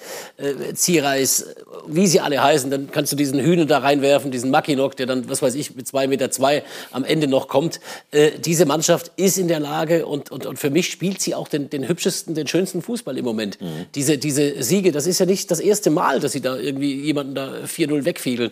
Also äh, du hast die Frage gestellt, was ihnen noch fehlt. Ich glaube, sie müssen ein, diese Truppe mit dem Trainer, mit dem, um die müssen die Nerven bewahren jetzt. Die, jetzt kommt natürlich jeder, wir reden heute Abend darüber, äh, die, alle, alle Gazetten schreiben darüber, alle Online-Angebote und so weiter. Es wird unglaublich viel über St. Pauli diskutiert und jetzt musst du entspannt bleiben. Mhm. Aber wenn du entspannt bleibst, die haben es drauf. Mhm. Die haben es drauf und die haben eben eine Euphorie. Das Stadion ist wieder voll. Das ist ja auch ein Faktor, ähnlich wie wir vorhin bei Schalke gesagt haben. Wenn am Millantor richtig wieder was los ist, dann ist das sicherlich auch noch mal ein paar Pünktchen gut. Und wir gehen mal in die Analyse rein von diesem 4 zu 0 gegen Hansa Rostock und schauen mal auf einen Treffer, nämlich auf den Führungstreffer. Den gab es schon nach gut zehn Minuten.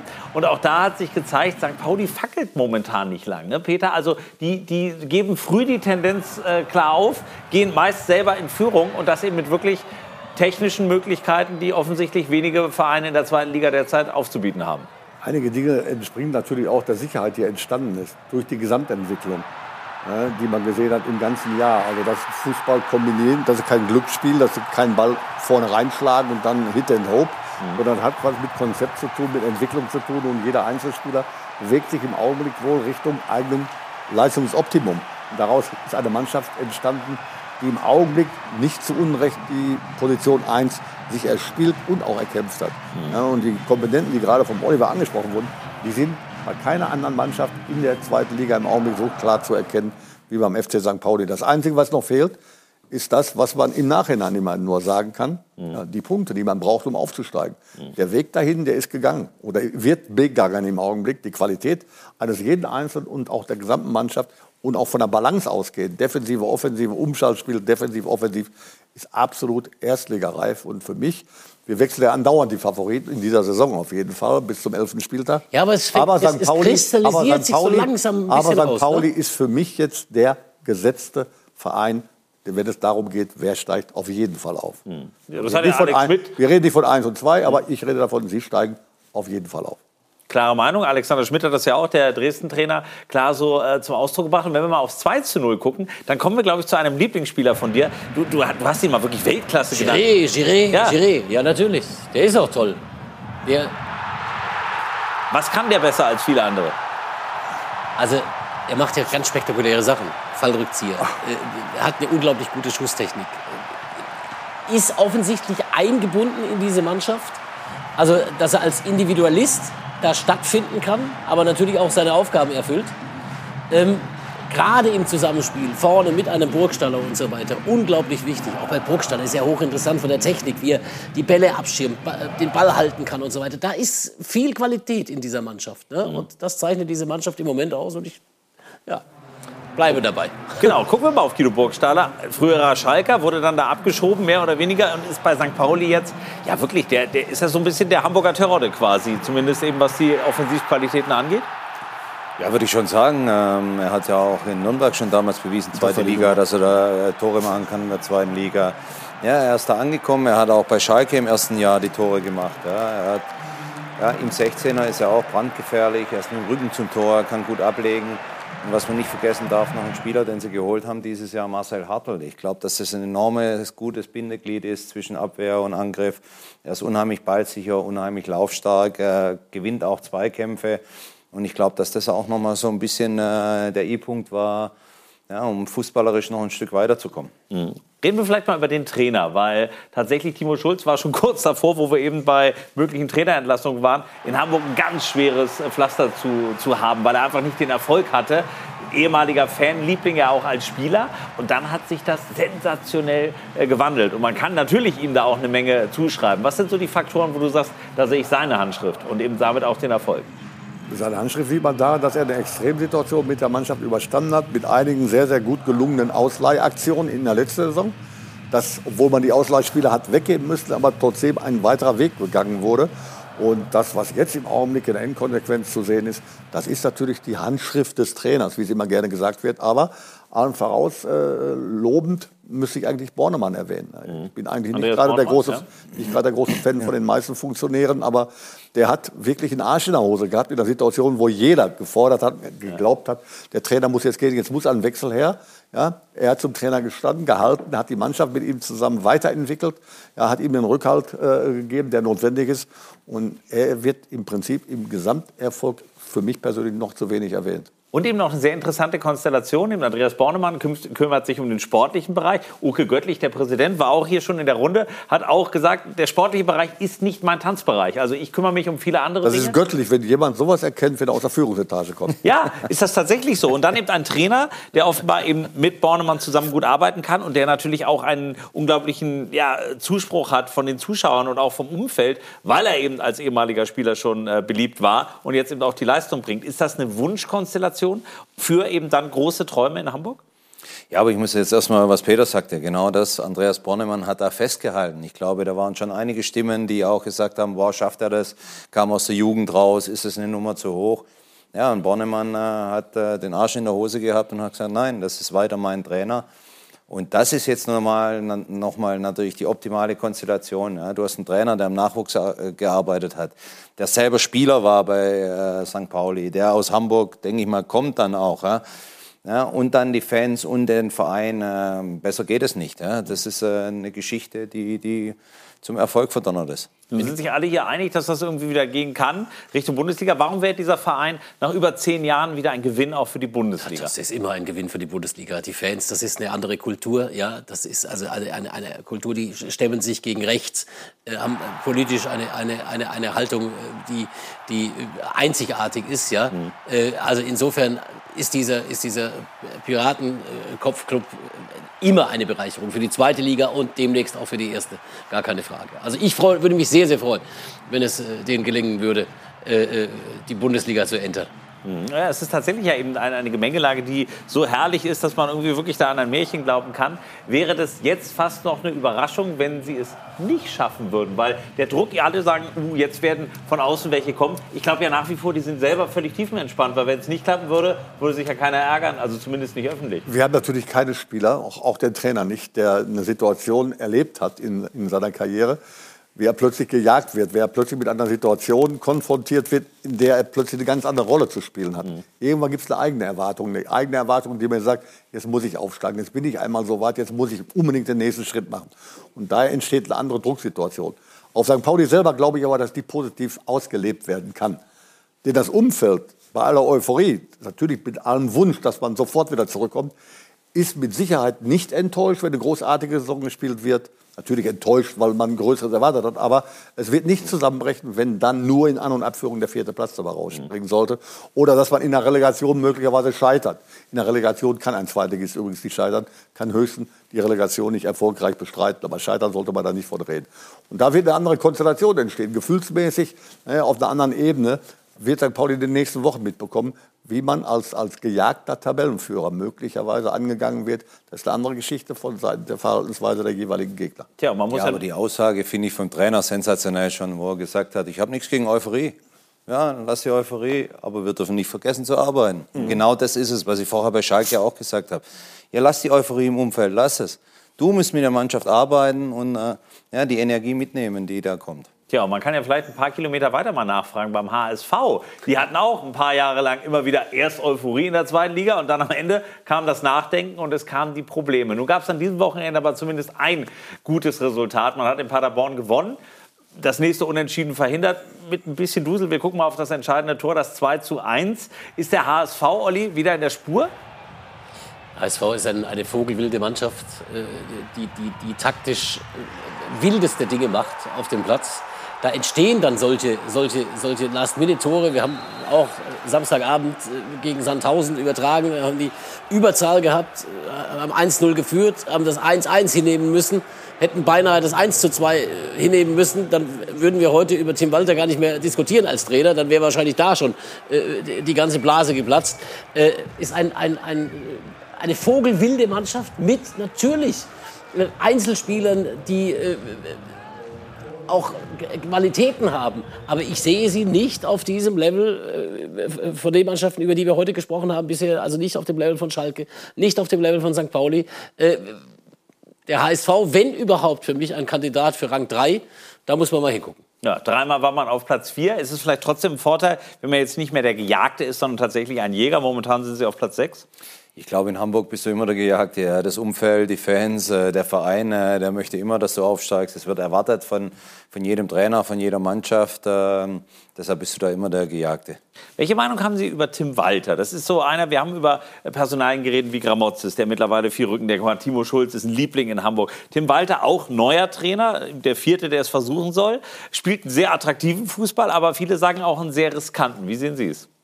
Ja, ich kann jetzt über ihn wenig sagen. Ich habe einmal ja, gegen aber über den ihn, Spielstil. Äh, ja, wie es alle schon gesagt haben, unheimlich riskant hinten. Ja, da wird in jeder Situation rausgespielt. Ja, da wird äh, noch im 16er nochmal der Torwart zieht auf und das birgt ein gewisses Risiko. Wenn es gut geht, sieht es immer toll aus, aber ich glaube, in der zweiten Liga ist es ein sehr, sehr gefährlicher Spielstil. Sie haben tatsächlich ja erst, glaube ich, einmal verloren aber wahnsinnig viele Unentschieden und eben auch nie eigentlich viele große, klare Siege mal feiern können. Der Sieg in Bremen war sicherlich vom, vom Image her wichtig. Auf, auf Schalke, auf Schalke 3 auf zu 1 Schalke zu gewinnen. Gewonnen, ja. äh, aber eben gegen Kleine immer wieder auch Punkte gelassen. Übrigens auch gegen St. Pauli zu Hause verloren. Und trotzdem, das war eben so ein Moment, ähnlich wie gegen Sandhausen, ähm, dass es wieder mal Jubelbilder gab, auch für Tim Walter. Inwieweit ist auch das in Hamburg unglaublich wichtig, damit man eben ja, wirklich wieder daran glauben kann, dass man vielleicht doch eine kleine Außenseiterchance hat. Mehr ist es ja für viele Experten momentan nicht.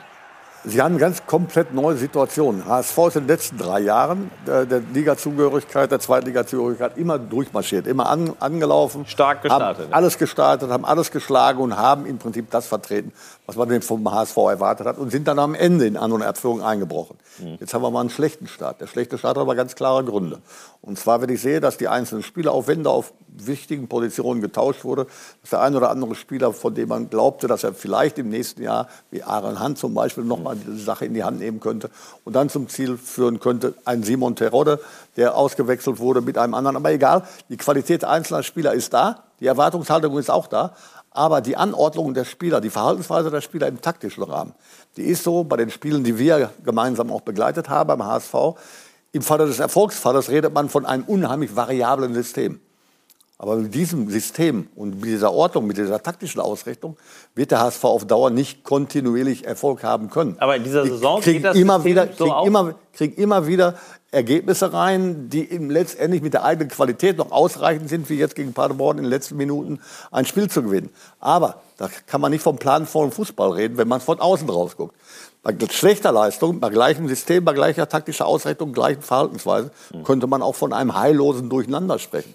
Ich kann als rechter Außenverteidiger, als rechter Mann in der Viererkette, äh, Jambo Jamrat zum Beispiel, natürlich die Position verlassen in, in, in eine Offensivbewegung und nach innen gehen. Warum nicht? Mhm. Aber wenn ich dann umschalten muss auf die Defensive und die Position hinten rechts ist gar nicht belegt, weil sich kein anderer da reinfallen lässt, was das öfter auf anderen Positionen auch vorkommt, dann muss man damit rechnen, dass der Gegner nicht unbedingt auf dem Baum schläft, sondern diese Situation ausnutzt und da reinspielt. Und das ist selbst bei Spielen in Überzahl gegen Sandhausen passiert, dass eine Mannschaft wie Sandhausen, die im Untenblick un unten steht, das ausgenutzt haben. Und das kann auf Dauer normalerweise mit der Zielsetzung des Wiederaufstiegs nicht gut gehen. Wir werden am Samstag uns das genau anschauen. Nächstes Live-Spiel HSV gegen Kiel.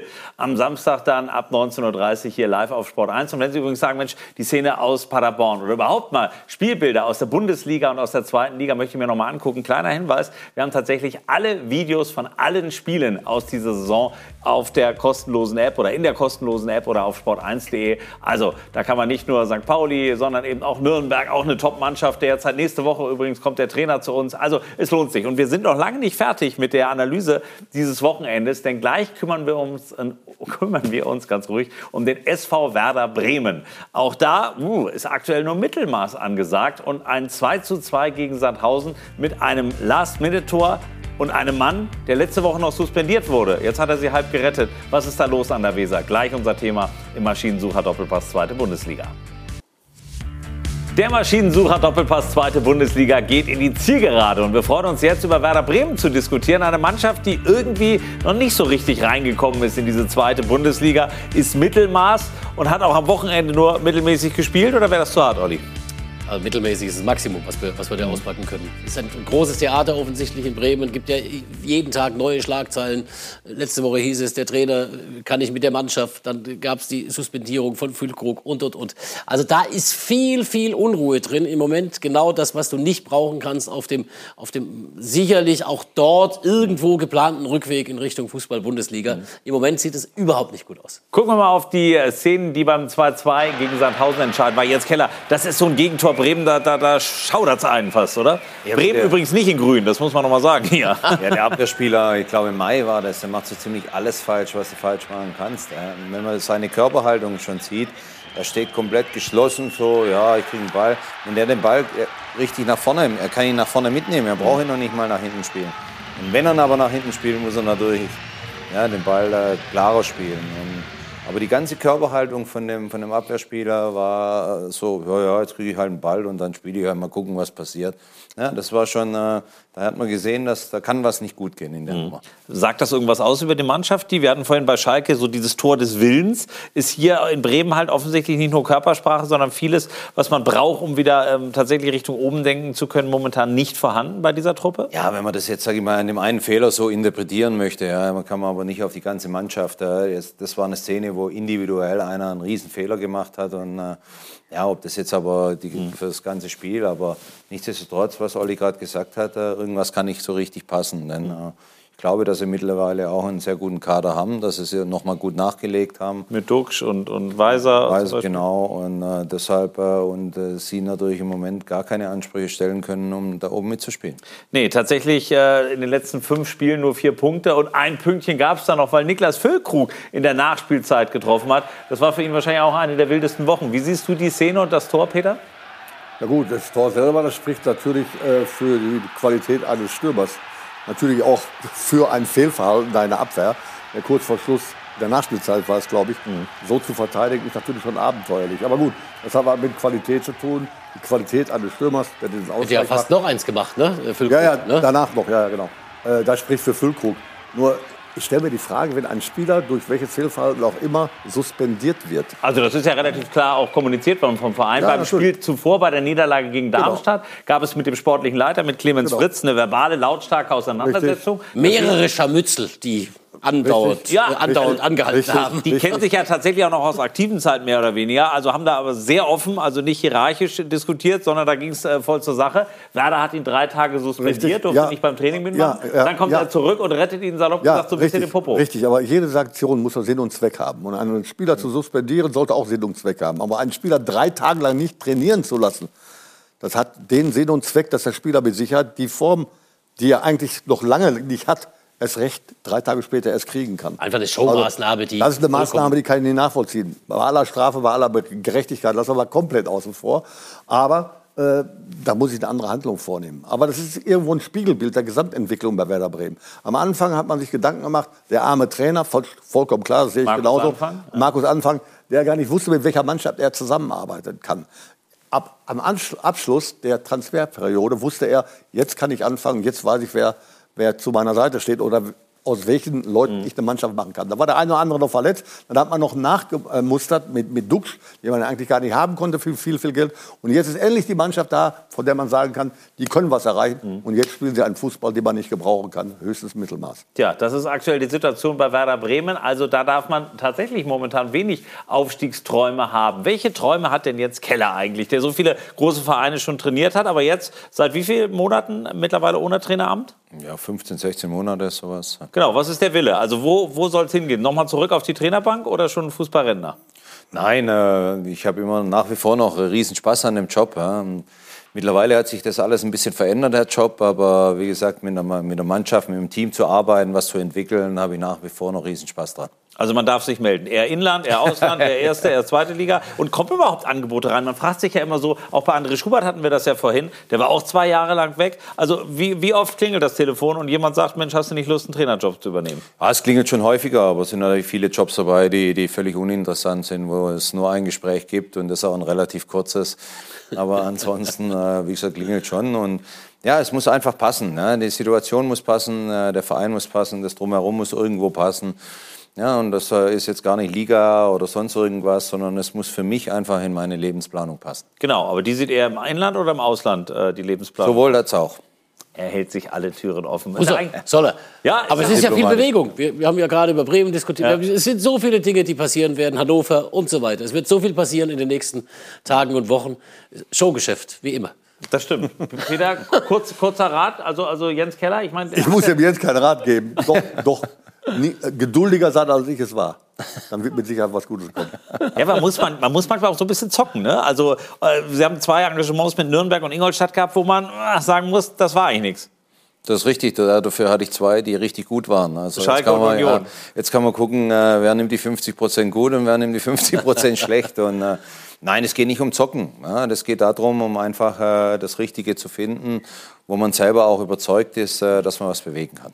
Dann drücken wir dafür die Daumen, sagen herzlichen Dank auch an Olli Forster, an Peter Neururer. Wie erwähnt, nächste Woche kommt Robert Klaus, der Trainer vom 1. FC Nürnberg. Dazu freuen wir uns auf Dirk Schuster, wir freuen uns auf Weltmeister Olaf Thon. Also es gibt eine Menge zu besprechen, auch kommende Woche dann hier im Maschinensucher Doppelpass, zweite Bundesliga. Jetzt Ihnen viel Spaß bei der dritten Liga, auch die ist hochattraktiv. Schönen Abend.